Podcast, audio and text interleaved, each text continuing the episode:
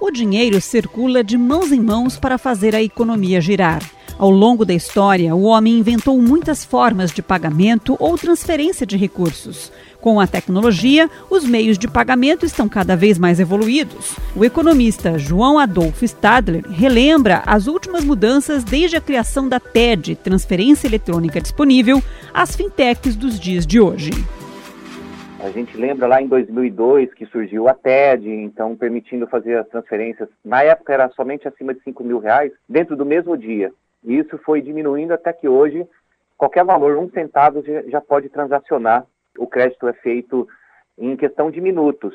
É, também os próprios cheques, que é um instrumento mais antigo, antes demorava três dias para compensar. E hoje, em no máximo um dia, compensa. Aí quando você compara em relação a outros países, vou pegar os Estados Unidos, um caso bem é, particular. Lá, muito se utiliza os cheques para pagar conta de energia elétrica, TV por assinatura, telefonia, aluguel. E eu tirei isso a limpo, inclusive com um amigo meu que reside lá, falou assim, ó, João, é, eu acabei de receber um cheque de 4 mil reais referente ao meu salário. Veio pelos Correios. Ele também me passou que a taxa de transferência, existe a possibilidade, né, até de fazer o similar a que fosse a TED, só que eles cobram 10 dólares para transferências até mil dólares e acima disso dá 25 dólares. Então imagina você fazer uma transferência de 2 mil reais e ter que arcar com uma taxa de 100 reais. É bem pesado. Então o que a gente viu é que barateou né, o custo, as taxas, esse processo de evolução do sistema de pagamento brasileiro. E a gente tem agora os bancos digitais, as fintechs, as carteiras virtuais, tudo isso já isentando é, em boa parte o custo, por exemplo, com edição de boleto e também das transferências, as TED sendo feitas a custo zero. Então, em paralelo, do outro lado, a gente teve uma evolução também do, dos meios de comercialização. Como isso? Com os marketplaces. Hoje, quando você vai pesquisar em relação a um produto, tem várias plataformas onde você consegue listar N fornecedores diferentes e ver qual que é a melhor relação custo-benefício. É, mais do que isso, é, até os marketplaces evoluíram de uma forma onde um fornecedor pode estar oferecendo um produto ou mesmo serviço de outro fornecedor. Né? Então ele faz uma cópia dessa mercadoria, joga dentro do que seria o e-commerce dele e na verdade ele só está fazendo a venda, ele não tem aquilo em estoque. Essas mudanças foram afunilando num sistema ainda mais ágil e moderno e que será implantado no Brasil a partir de novembro, o Pix e o Open Banking.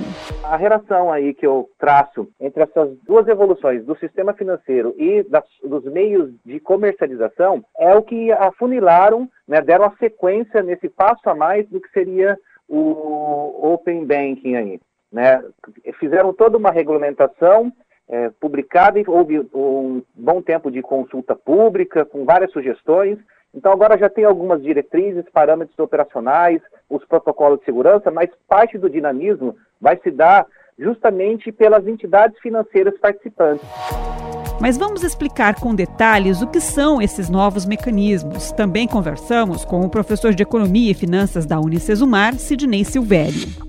O Open Banking ele é um conjunto de regras e tecnologias que vai permitir o compartilhamento seguro, eficiente e mediante autorização prévia dos usuários de informações cadastrais e financeiras. Então, em suma, ele vai partir do princípio que a propriedade dos dados é do consumidor, pessoas físicas e jurídicas, e não do banco ao qual ele está vinculado. Então, dessa forma, a expectativa do Banco Central é que seja muito mais fácil para o consumidor mudar de uma instituição financeira para outra, por exemplo, fazer empréstimos com taxas mais atrativas sem a necessidade de abertura de conta no banco que ele achou essa taxa atrativa. Então, os objetivos principais do Open Banking, junto com o PIX, que é o novo sistema de pagamentos instantâneos do Banco Central, em que haverá substituição né, das TEDs e DOCs a custos bem menores.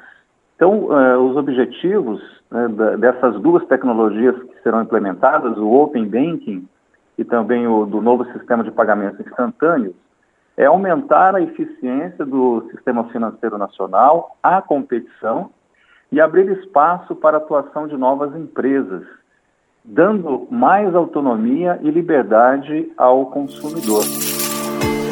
Como o professor explicou, com o Open Banking vai ser possível tomar dinheiro emprestado da instituição financeira que você preferir, aquela que oferecer melhores condições e com bem menos burocracia.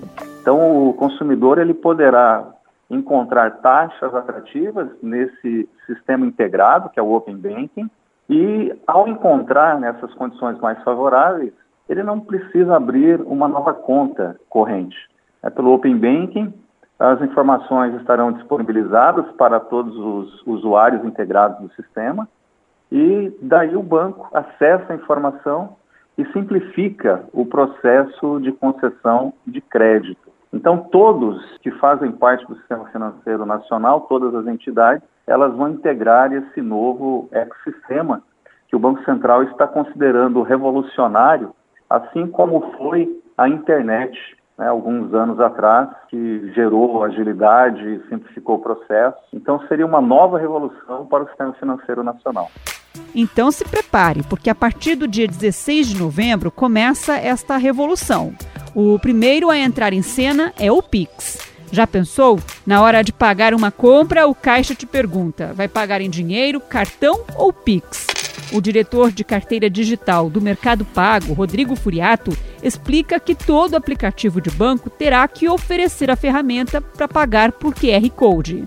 A adoção dessa cultura de pagar através dos aplicativos das instituições, com o tempo, as maquininhas podem não ser necessárias. Hoje acho que vai ser uma realidade mais difícil, porque o Pix ele está muito ligado à transferência do saldo que está em conta. Então hoje o Pix, da forma que ele nasce agora em novembro, ele não substitui o cartão de crédito, por exemplo. Mas o cartão de débito, é, acho que a partir do dia 16 de novembro, a, a, solução tecnológica que ele traz já possibilita sim substituir no tempo. Acho que é muito mais uma questão cultural das pessoas se adaptarem a essa mudança. O caixa que normalmente ele faz a pergunta para gente, né? Vai ser dinheiro, crédito ou débito? Ele pode fazer uma pergunta a mais, é dinheiro, crédito, débito ou Pix?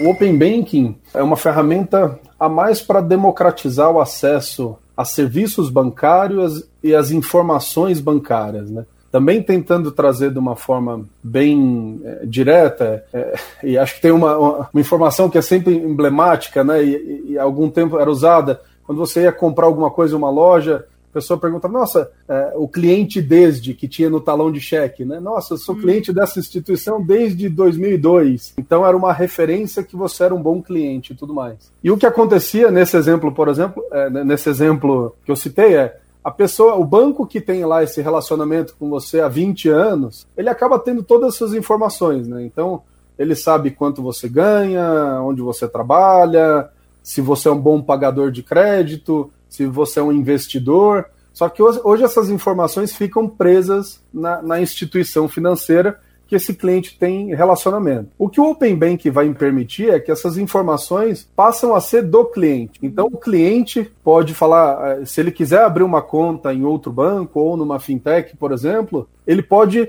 exigir, né, na verdade, que todo esse histórico dele de bom pagador, de investidor e tudo mais, seja levado para essa nova instituição financeira e ele não tenha que esperar lá que essa outra instituição financeira o conheça para poder dar um crédito, por exemplo, que é o que acontece hoje muito no mercado, né? Você abre uma conta numa nova instituição e você tem que esperar, né?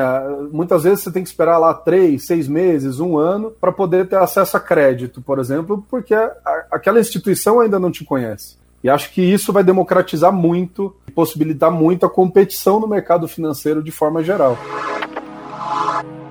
É um momento disruptivo no sistema financeiro e de comercialização. E com informação a gente se adapta e aproveita todas as vantagens que essas tecnologias oferecem.